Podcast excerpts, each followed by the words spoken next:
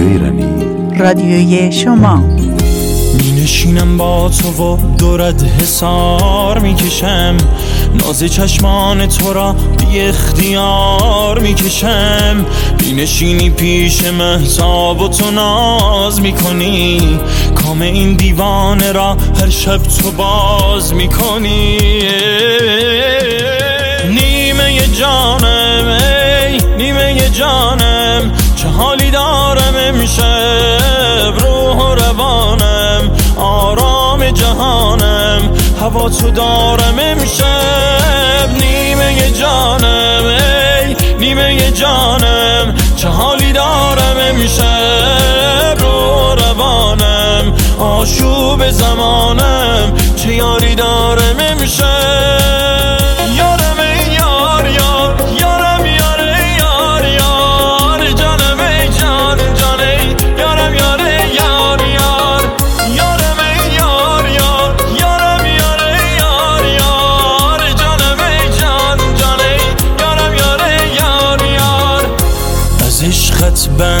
بند این دل دیوانه میلرزد خرابم می‌کنی هر دم.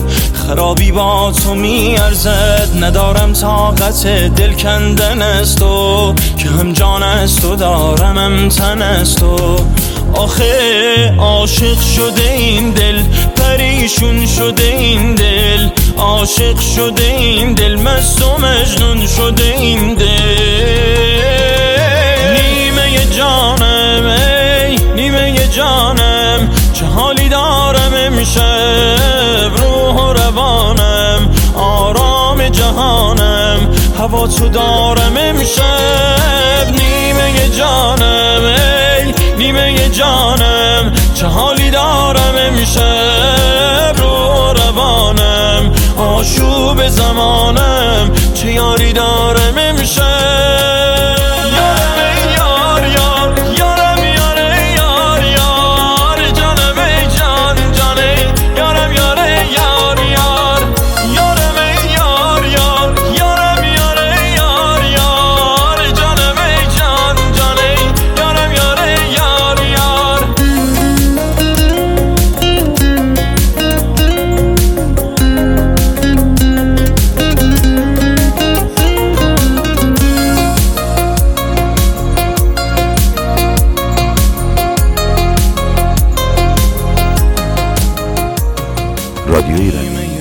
رادیوی شما. رادیو ایرانی رادیوی شما. روی موج 94 اف ام برابر با 92 ممیز هفت کابل.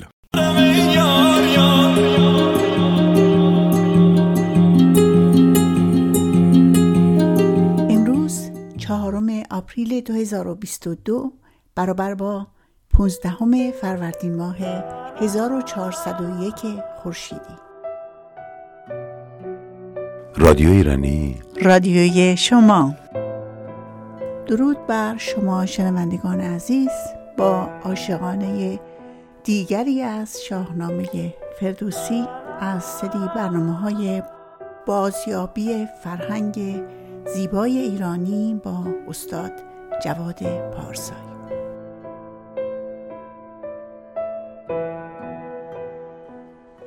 درود به شما شنوندگان گرامی رادیو ایرانی وین. برنامه داستان عاشقانه بیژن و منیژه را پی می‌گیریم. تا اینجای داستان را خواندیم که بیژن پس از پیروزی بر گرازها چند دندان بلند از آنان را کشید تا با خود پیش کیخسرو پادشاه ببرد و به او نشان بدهد که چه شجاعتی به کار برده است. گرگین از این داستان ناخشنود بود و چون به بیژن حسادت می کرد در پی این بود که برای او دامی بگسترد. ولی چگونه؟ به بیژن گفت اگر ما دو روزه سواره بشتابیم به باغ منیژه می‌رسیم.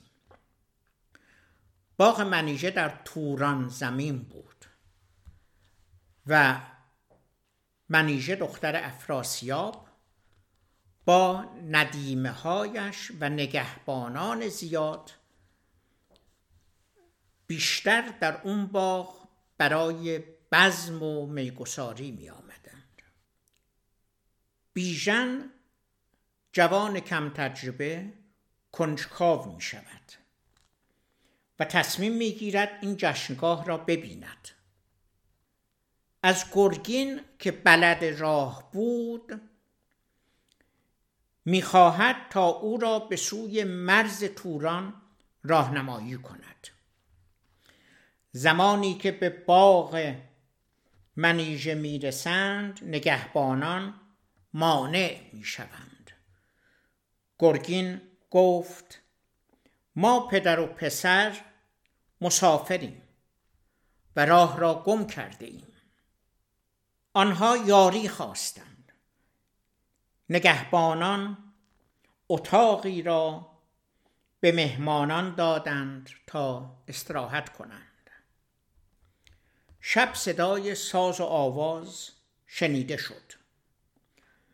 گرگین بیژن را کنجکاو کرد که پنهانی به مجلس بزم نگاه کنند. ولی در دل به بیژن خندید. و با خود گفت خورشید و ماه هم حق ورود به مجلس دختر افراسیاب را ندارند چه رسد به بیژن؟ کار او تمام است. گرگین در حالی که بیژن پشت درختی پنهان شده بود از دیوار باغ بیرون پرید و گریخت. بیژن جوان به جشنگاه منیژه دختر افراسیاب در مرز توران رفت. در آنجا درخت سرو بلندی دید. و زیر آن درخت ایستاد تا هم بتواند بزم دختران را تماشا کند و هم دختران بتوانند او را ببینند. چنان شد که او خواسته بود. همه دشت ز آوای رود و سرود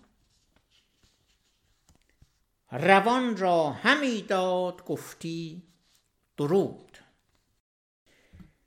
منیژه چو از خیمه کردش نگاه بدید آن سهی قد لشکر پناه. فرستاد مر دایه را چون نوند که رو زیر آن شاخ سرو بلند. نگه کن که آن ماه دیدار کیست؟ سیاوش مگر زنده شد یا پریست؟ به رخسارگان چون سهیل یمن بنفشه گرفته دو برگ سمن. کلاه تهم پهلوان بر سرش درفشان ز رومی. برش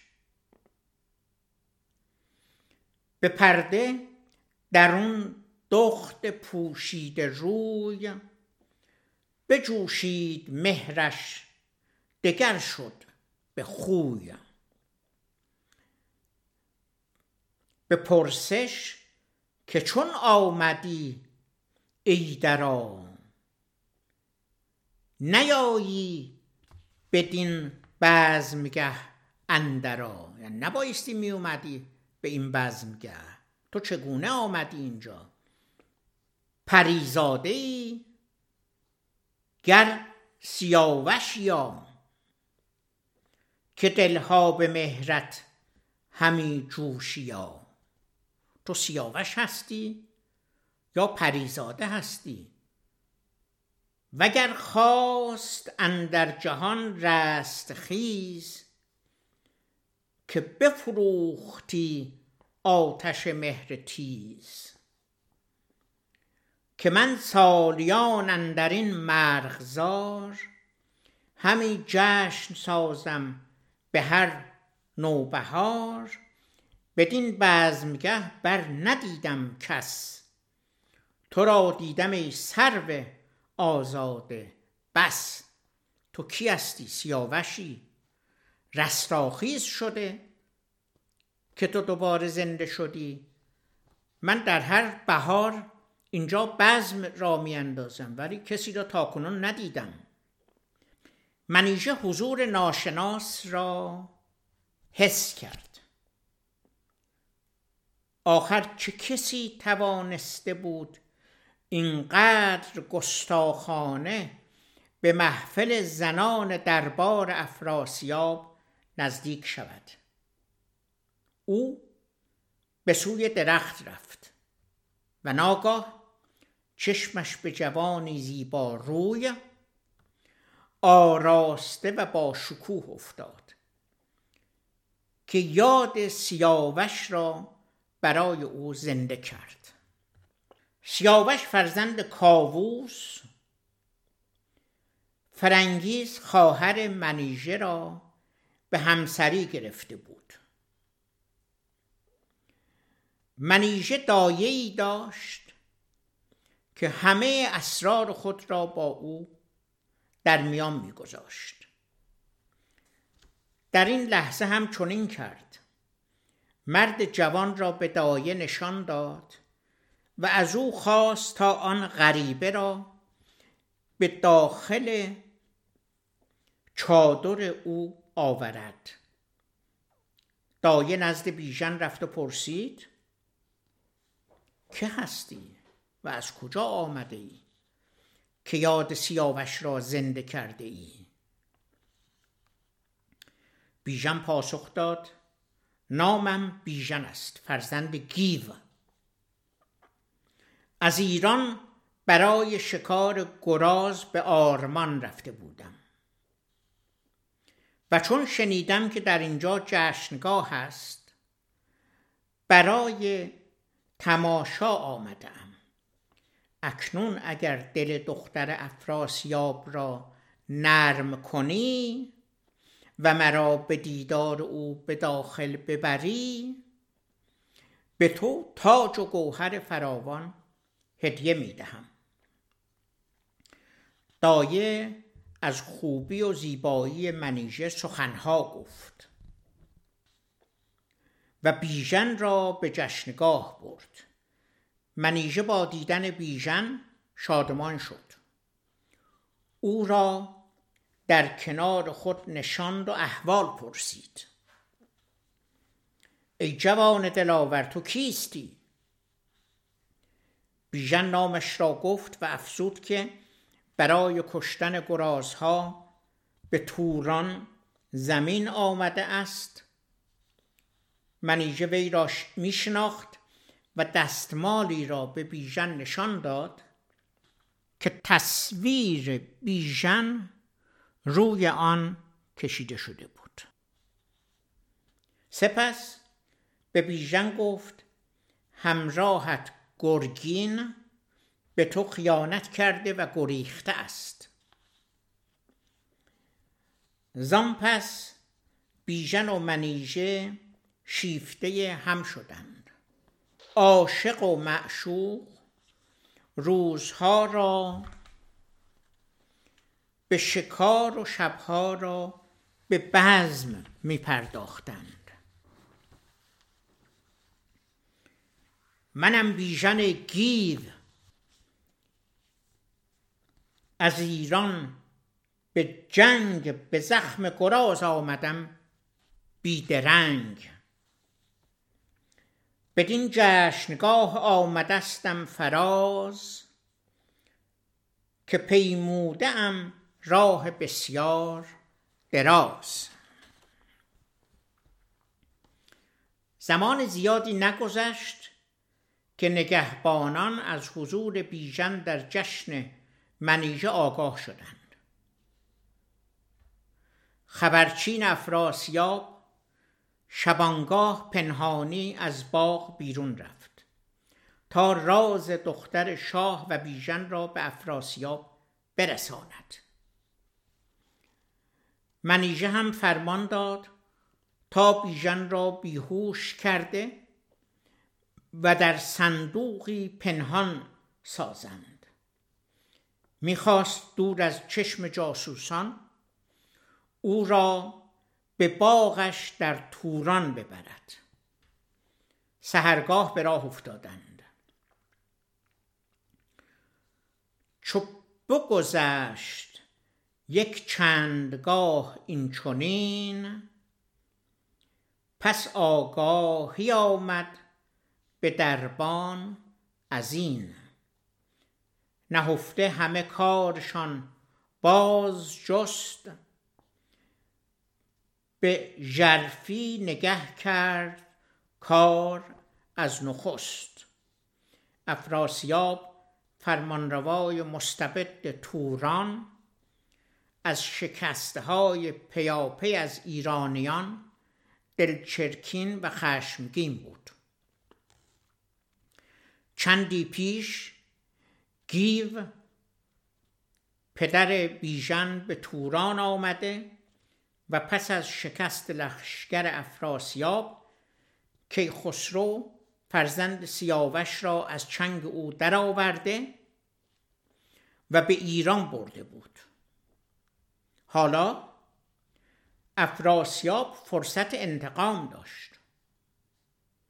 او برادر خونخارش گرسیوز را با پنج هزار سرباز راهی کاخ دخترش کرد.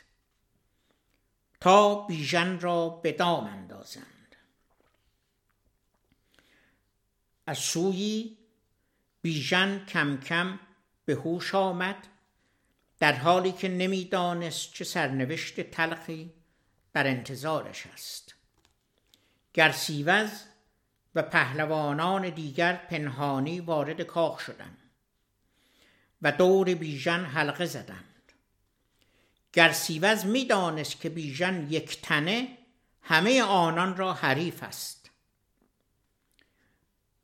با او به سات دوستی ریخت. جوان کم تجربه و ساده دل فریب خورد و تا به خود آمد اسیر شد. منیژه مات و مبهوت نگاه نگاه می کرد کاری از دستش بر نمی آمد او پدرش را می شناخت و مطمئن بود که بیژن را می کشد بیژن را به کاخ افراسیاب بردند. افراسیاب بیدرنگ فرمان قتل او را صادر کرد.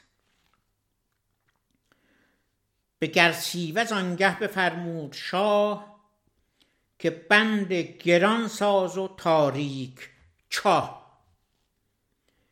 ولی وزیر خردمندش نظری دیگر داشت. دلجویانه گفت مگر از یاد برده اید که ایرانیان به بهانه خونخواهی سهراب و سیاوش چگونه به توران حمله آوردند؟ بهتر از بیژن را غل و زنجیر کنیم و به چاه ارژنگ بیفکنیم و سنگی بسیار سنگین را روی چاه بگذاریم تا کس نتواند آن را تکان دهد. افراسیاب پذیرفت. به فرمان افراسیاب بیژن را به چاه ارژنگ انداختند. سپس دستور داد که منیژه را نیز بدون سکه و جواهرات بر سر چاه رها کنند تا شاهد مرگ تدریجی معشوقش باشد. لحظه های مرگاسا دو دلداده را رنج می‌داد.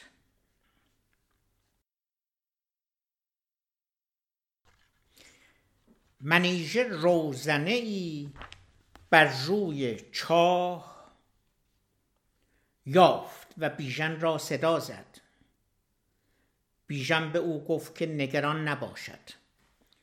خوراک کمی به وی برساند و بگذارد او بمیرد. منیژه صبح و شب التماس کنان نزد دهقانان می‌رفت.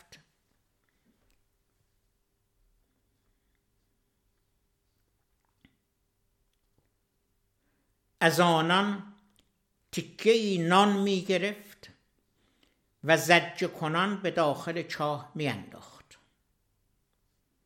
از سوی دیگر گرگین شتابان به بیشه گرازان رسید.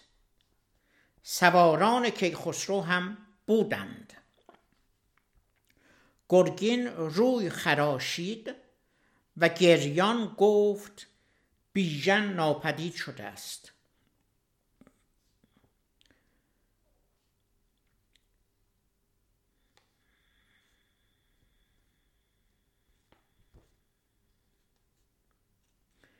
سربازان کمی گشتند ولی بیژن را نیافتند.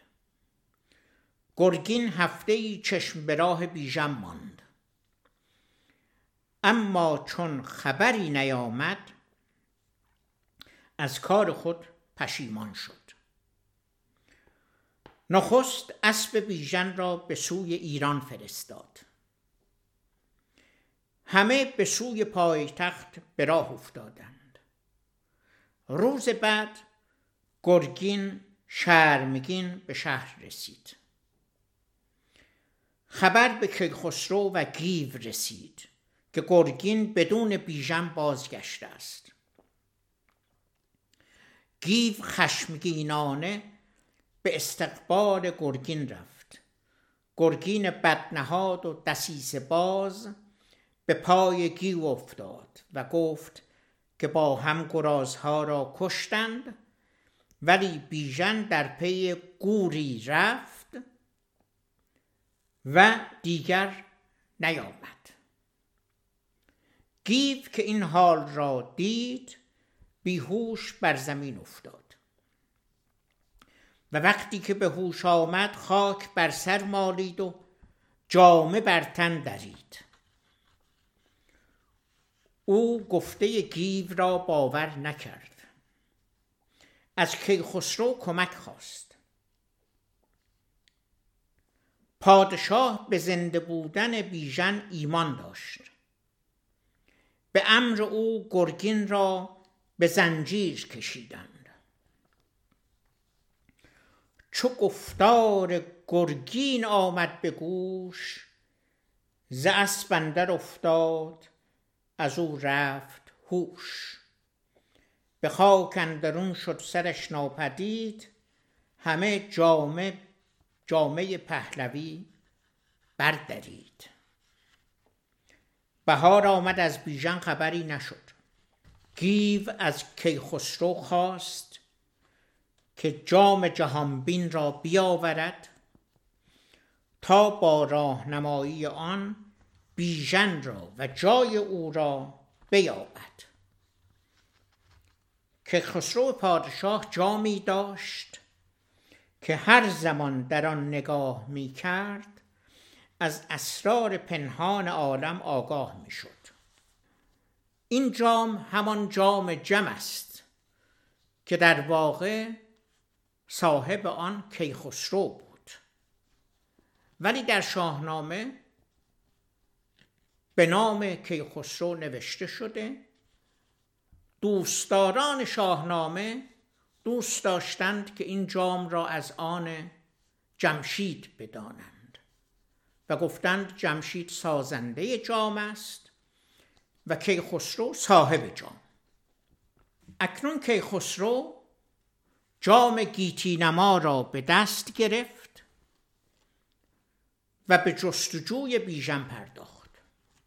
ناگاه بیژن را در چاهی آویزان و سرنگون دید که دختری خوب چهره به فرمان او ایستاده است. دلشاد شد. خندید و به گیو خبر داد که دل شاد کن بیژن زنده است ولی در چاهی گرفتار شده. دختری زیبا روی به پرستاری او ایستاده است. همه گفتند نجات بیژن به دست رستم است. که خسرو به گیو گفت که این گره تنها به دست رستم باز می شود. به رستم یکی نامه فرمود شاه نوشتن زمهتر سوی نیکخواه.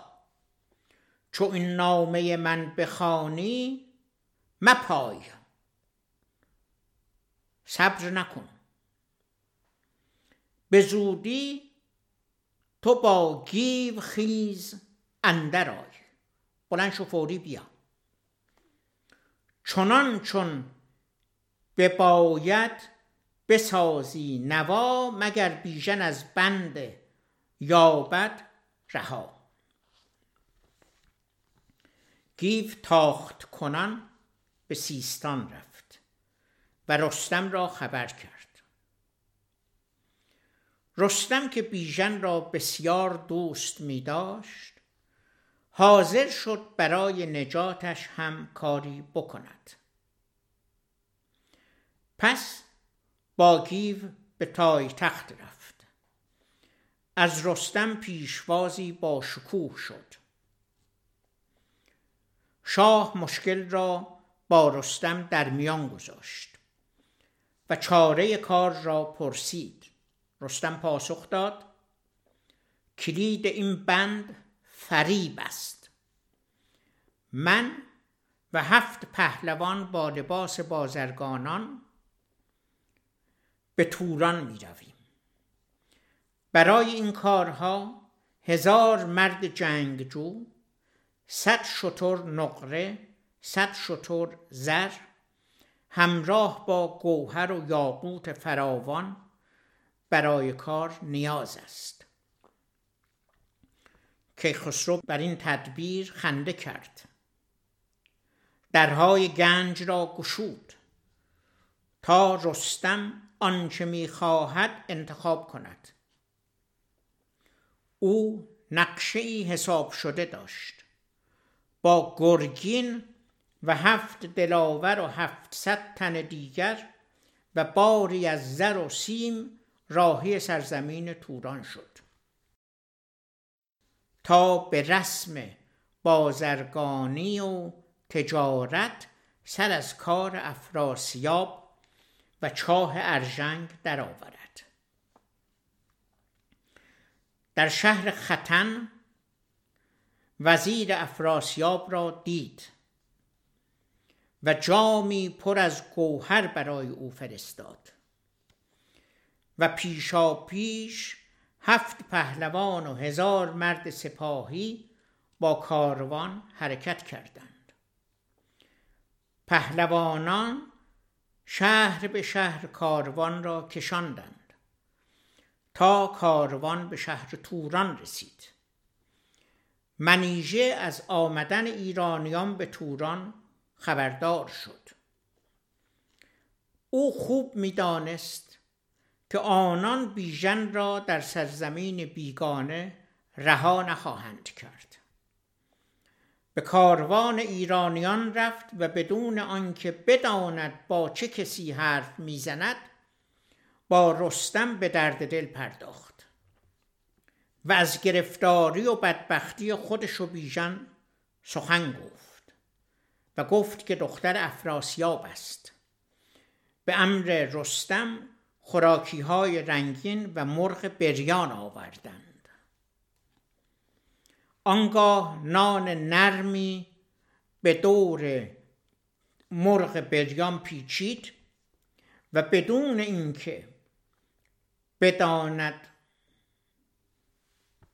و منیژه با خبر شود انگشتری خود را در میان مرغ جای داد و به منیژه داد. منیژه بیدرنگ به سوی چاه دوید و بسته خوراکی را به درون چاه انداخت. بیژن مشغول خوردن شد تا اینکه انگشتری را زیر دندانش حس کرد.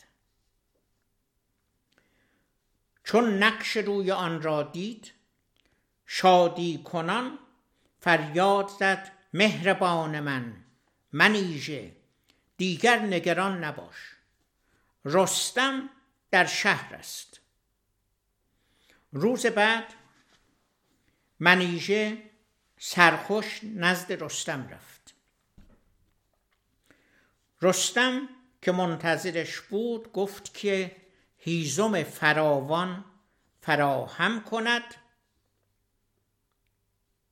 و شب در نزدیکی چاه آتش افروزد تا رستم و یارانش به آنجا بروند. شب شد. منیژه آتش برافروخت. لحظاتی بعد رستم و دیگران از دور پیدا شدند. چند پهلوان کوشیدند که سنگ بزرگ را از روی چاه به کناری زنند.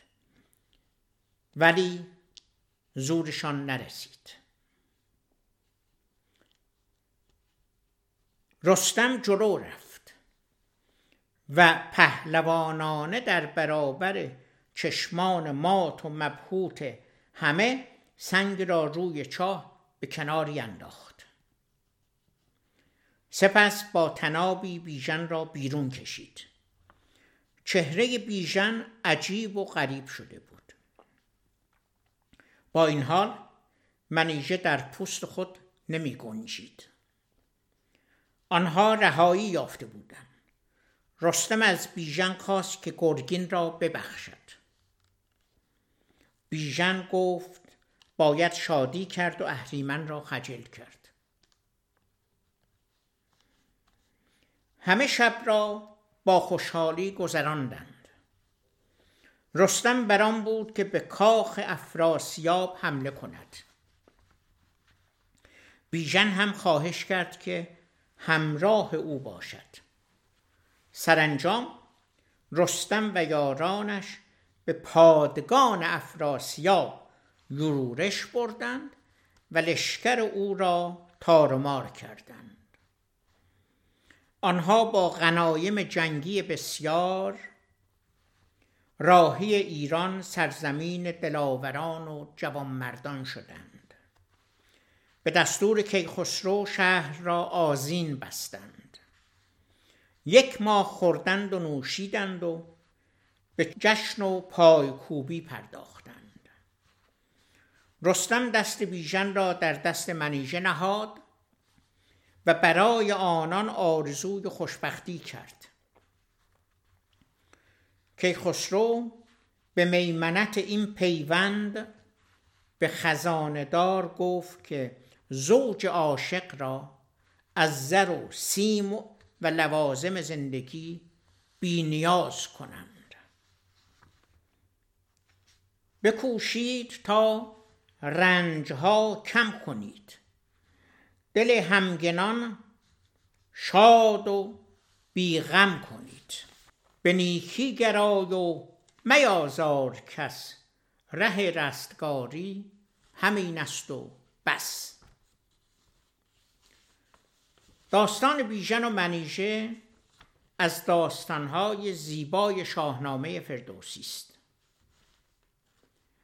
در این داستان مهر و وفا کینه و تنگ نظری دوستی و دشمنی نیکی و بدی دادگستری و بیعدالتی راستی و کژی شادمانی و غم مردی و نامردی روی در روی هم سفارایی می کنند ولی سرانجام حق بر ناحق چیره می شود پایان خوش داستان بر گیرایی آن افسوده است. از نگاه فردوسی کاری در جهان بهتر از راستی نیست. چنانکه او همه کاستیا را از کجروی می‌داند. به هر کار در پیشه کن راستی چو خواهی که نگزیندت کاستی. به کجی تو را راه تاریکتر. سوی راستی راه باریکتر. ز خوشنودی ایزد اندیشه کن. خردمندی و راستی پیشه کن. بینداخت رستم به زندان کمند برآوردش از چاه با پای بند رستم منیژه را به سوی ایران فرستاد. و همراه پهلوانان به کاخ افراسیاب حمله برد. همان شب افراسیاب که غافلگیر شده بود از کاخ فرار کرد. اما بسیاری از نگهبانان و سپاهیان توران زمین کشته شدند. برفت تا به درگاه افراسیاب به هنگام سستی و آرام و خواب. سران را بسی سر جدا شد ز تن پر از خاک ریش و پر از خون دهن. رستم تخت و فرش و گنج افراسیاب را میان سپاهیانش تقسیم کرد سپس به ایران بازگشت. در اینجا نگاهی به سرزمین اساتیری توران میاندازیم.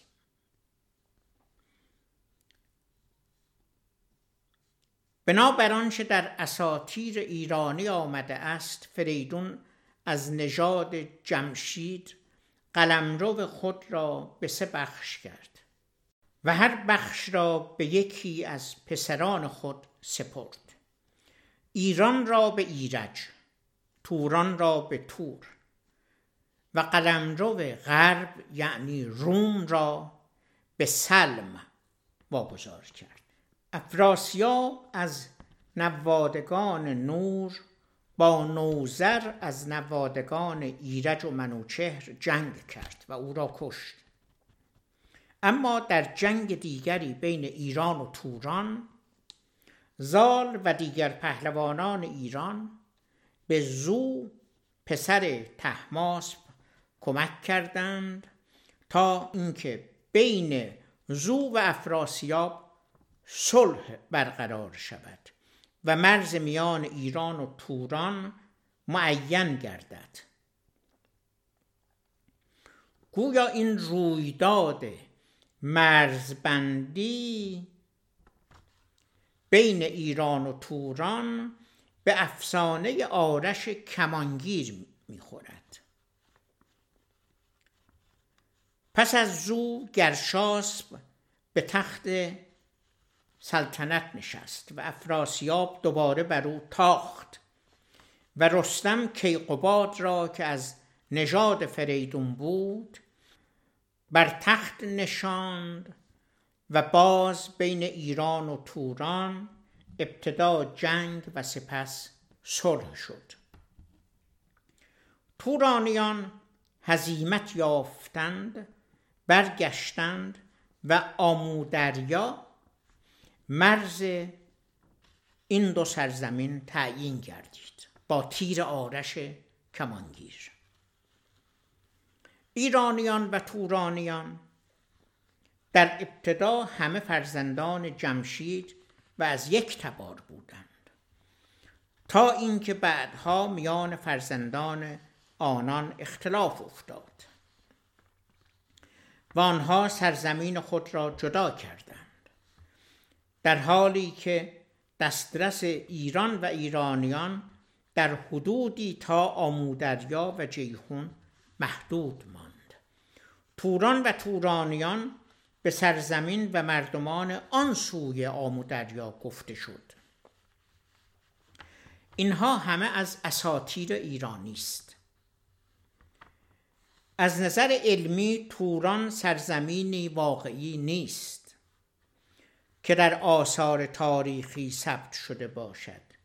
پادشاهی جمشید و فرزندان او نیز در تاریخ نیستند.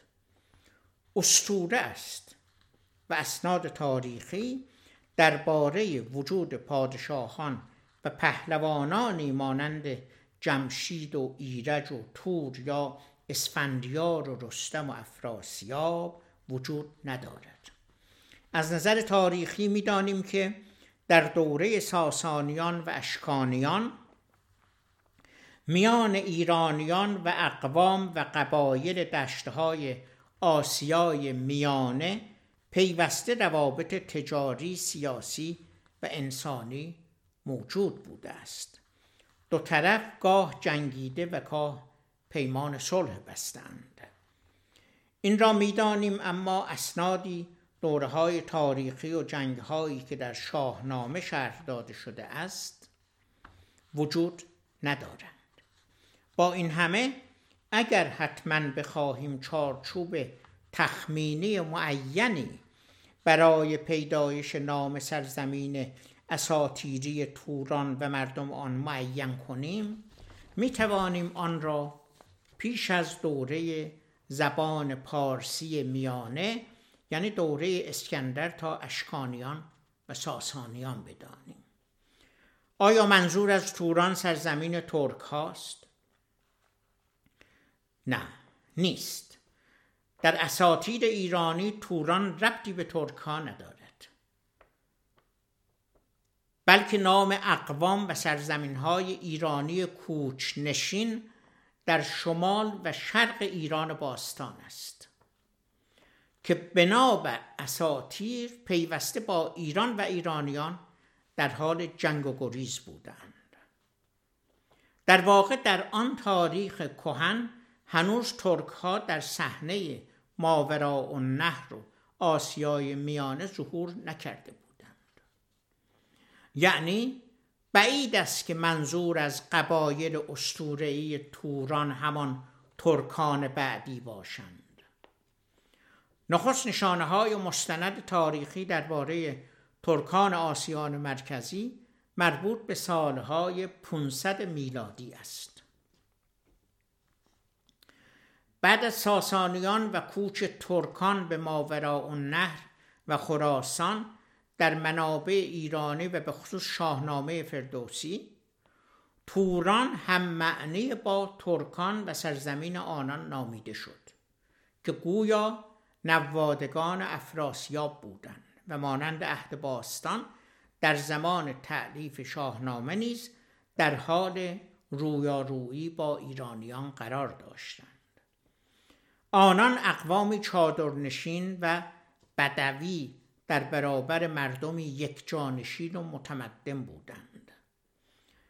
ایگور دیاکونوف در کتاب راه های تاریخ می نویسد توران در ابتدا نام یکی از قبایل ایرانی بود که در اوستا ذکر شده است. اما در شعر فردوسی و به طور کلی در نوشتارهای بعدی ایرانی واژه توران به سرزمین گفته شده است که مردمانش به زبان ترکی سخن می‌گویند.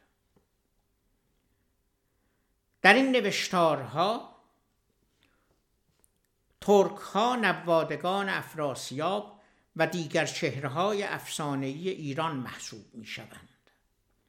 به طوری که فردوسی در شاهنامه نام شخصیت ها و قبایل ترک مانند غز یعنی آغوز قراخان و چگیل یعنی چگل را به عنوان تورانیان یعنی نوادگان جمشید و تور و افراسیاب معرفی نموده است. چیزی که هر پژوهشگر ترک شناس را که در شاهنامه در جستجوی چند و چونی فرهنگ ابتدایی ترک ها باشد در این موضوع دچار سردرگمی و سرخوردگی خواهد نمود یعنی نام توران دو معنای متفاوت در دو برهه زمانی مختلف تاریخی دارد. بخش مهمی از شاهنامه بازتاب رویارویی تاریخی ایرانیان و تورانیان است. در شاهنامه این دو مانند آب و آتش هستند. با یکدیگر سازگاری ندارند. رقیب و حتی دشمن یکدیگرند دلیل این یکسان شماری توران افسانه‌ای و ترکان قرن یازدهم در شاهنامه چیست؟ نمی‌توان گفت که فردوسی نمی‌دانست که توران اساتیری ربطی به ترکان همروزگار او ندارد. بیشک فردوسی با متن شاهنامه ابو منصوری که بعدها از بین رفت و از آن تنها مقدمه اش ماند آشنا بود. این را هم می‌دانیم که فردوسی احتمالا بخش بزرگ شاهنامه نیمه کار مانده شاعر همشهری خود دقیقی توسی را نیز مورد استفاده قرار داده است. پژوهشگر لهستانی تادوش کووالسکی می نویسد که داستانهای اساتیری شاهنامه تاریخ واقعی به معنای علمی آن نیستند. اما فردوسی برای سرودن شاهنامه نه تنها از اساتیر شفاهی ایرانی بلکه از منابع کتبی موجود در آن دوره نیز بهره برده است. اما برای فردوسی همان نبردهای باستانی ایرانیان و تورانیان این بار به شکل جدیدی در پیش چشمان شاعر جریان میافت به نظر کوالسکی یک دلیل دیگر این یکسان شماری می تواند این باشد که فردوسی خود از توس از خراسان است. با ترکانی روبرو شده بود که از طبقه بالا و دو زبانه بودند. ترکی و فارسی سخن می گفتند با فرهنگ ایرانی امتزاج یافته بودند و از جهت عادات و رسوم و شیوه رفتار در زندگی روزمره آنقدر ایرانی شده بودند که با ایرانیان فرقی نداشتند. از نگر این پژوهشگر لهستانی ترکانی که فردوسی به تجربه شخصی خود میشناخت به راحتی می توانستند جایگزین چهره های افسانه‌ای زمان تور و افراسیاب باشند. این بخش نوشته عباس جوادی است و من از نوشته ایشان بهره جستم. می‌دانیم که فردوسی هزار بیت شاهنامه رو با شعر حماسی از دقیقی به ارث می‌برد. و بر پایه این هزار بیت و آشنایی هایی که با خطای نامک داشته و خطای نامک را برای خود منبع شاهنامه قرار می دهد با آشنایی هایی که با فرهنگ ایرانی گذشته ایران گذشته ایرانیان تاریخ راستین ایرانیان که 400 سال هخامنشی بوده باشد و ما می‌بینیم که از بسیاری آداب و رسوم و گذشته های فرهنگی ایران آگاه بوده. برای همین در این پژوهش این پژوهشگران می‌گویند که نمی‌توان گفت که فردوسی آگاه نبوده از تاریخ راستین ایران. ولی فردوسی خودش رو در چهارچوب اون شاهنامه گذاشته که شاهنامه ابو منصوری می‌گفتند و متاسفانه از بین رفته. از طرف دیگر فردوسی آگاهی از چون بخشی از شاهنامه تاریخیه. و زمانی که از پادشاهان ساسانی سخن به میان میآید فردوسی از تاریخ پادشاهان ساسانی آگاه بوده. جنگ هایی که بین ایرانیان یعنی ساسانیان و کوچنشین های ترک شمال ایران که ما در تاریخ سکاها رو می‌شناسیم. جنگ هایی در گرفته و فردوسی از این جنگ ها آگاه بوده. یعنی فردوسی می‌دانسته که ایرانیان با ترکان جنگیدند. در شاهنامه که هدف اصلی فردوسی گسترش فارسی و استحکام بخشیدن به بنمایه پارسی بود و نمی‌شد که این کار مهم رو این هدف مهم رو به گونه دیگری غیر از شعرهای حماسی غیر از تدوین شاهنامه در شست هزار بیت شعر برگزار کرد. چون گفتار حماسی از زمانهای بسیار بسیار کهن در ایران معمول بود. گفتار شعرگونه در فرهنگ ایرانیان و عجین با اندیشه ایرانیان است. و ما می‌بینیم که در گاتاها شعر نقش دارد نقش مهمی دارد. فردوسی از همه اینا آگاه بود. می‌خواست شاهنامه ای رو بیافریند. که حماسه ایرانی و پهلوانان ایرانی و پادشاهان ایرانی را در آنجا بازتاب بکند. خب برای این کار یه رودررویی می‌خواد و رودررویی تاریخی ترکان با ساسانیان رو این برای خودش الگو می‌گیرد. و اون که در خطای نامک بوده و اون که تا اون زمان در شاهنامه ابو منصوری نوشته شده بوده این به شعر حماسی در می آورد. یعنی در اینجا زمانی که فردوسی هدف خود را گفته زنده کردم زبان پارسی رو. زمانی که فردوسی هدف خود را گفته پهلوانان ایرانی را بشناساند در تاریخ جا بیندازد و پادشاهان ایرانی رو. بخش بزرگی از این استوره است. بخشی از این استوره و تاریخ امتزاج پیدا کرده و بخش تاریخی هم داره که از بهرام گور یاد می کند از موسیقی زمان ساسانیان یاد می کند نه؟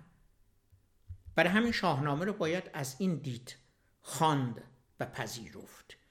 فردوسی تاریخ آفرین نیست.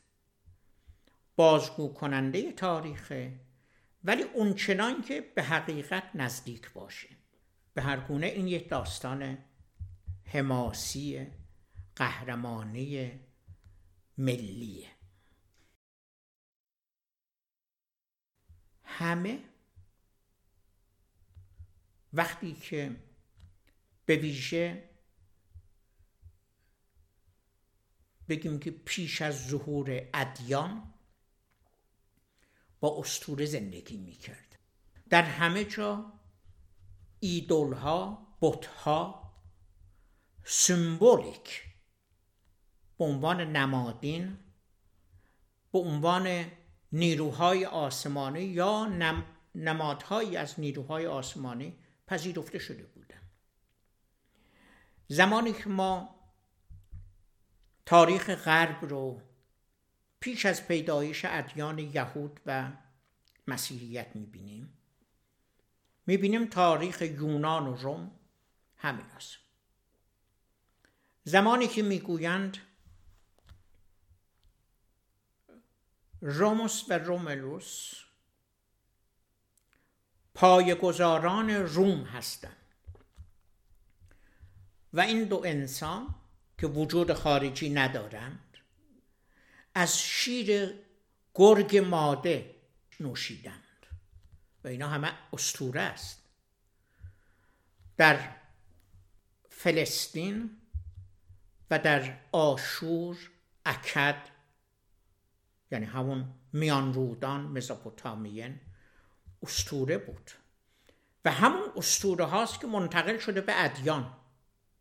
و ادیان از اون اسطوره ها استفاده کردن ما از سرزمین عاد و سمود و لات و بعد این اونچه که در قرآن و در کتاب های انجیل و مزمور هستش آگاه داریم که وجود خارجی نداره. در هیچ جای تاریخ جغرافیایی ما این نام ها رو نداریم. ما از پیامبر لوط در تاریخ خبر نداریم وجود خارجی نداشته. ولی در افسانه های دینی بوده در اسطوره ها بوده. همین حکایت هست درباره. و فردوسی همون اول دعوای آخر می‌کنه. یا کسانی که شاهنامه رو به وجود آوردند همون خدای نامک خدای نامک یا خدا نامک یعنی همون شاهنامک. چون خدا یعنی شاه. در فرهنگ ایرانی و در زبان فارسی از کهن. کسانی که اونو به وجود آوردند از همون آغاز گفتند که یک سرزمینی بوده و فریدون پس از پیروزی بر زحاک این سرزمین بزرگ رو در اختیار داشته. سپس بین سه پسرش تقسیم می‌کنه. سلم و ایرج و تور. یعنی تور و تورانیان و ایرج و ایرانیان و بعد سام و روم با هم برادر بودن. یعنی همه اینا ایرانی بودن. این از اون اندیشه برمیاد که اگر بین اینا جنگی در گرفته و اختلافی بوده نمونه های تاریخی بسیار زیادی وجود داره. با سپاس از شکیبایی شنوندگان گرامی و با سپاس از پشتیبانی شنوندگان گرامی ما عاشقانه های شاهنامه رو در اینجا به پایان می‌بریم. ولی ما شاهنامه رو جلوی چشممون همچنان باز نگه میداریم و گفتارهای بسیار زیبایی از شاهنامه رو باز هم از همین برنامه رادیو ایرانی با شما در میان خواهیم گذاشت. سپاس از شما و بدرود.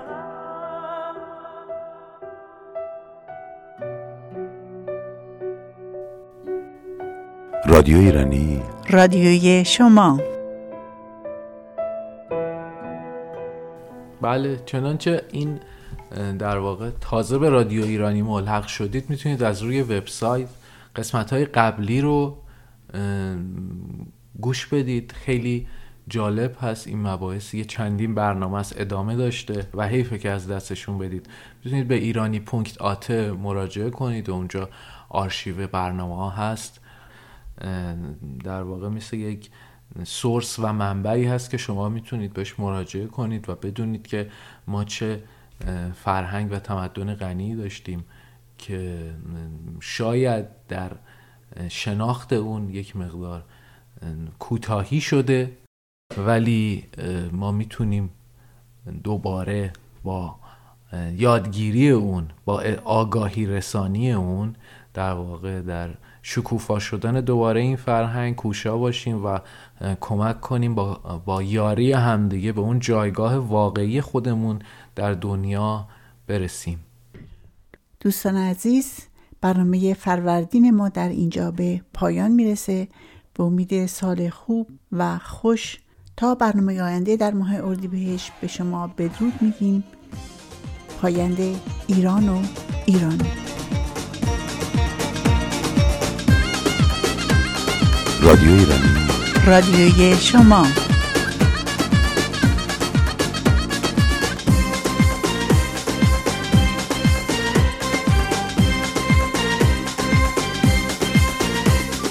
باید خورشید به به روی کوه طلاییش تو اسم پرغرورت به بار خیس بشه خاک کبیرت که مثل شیر به قر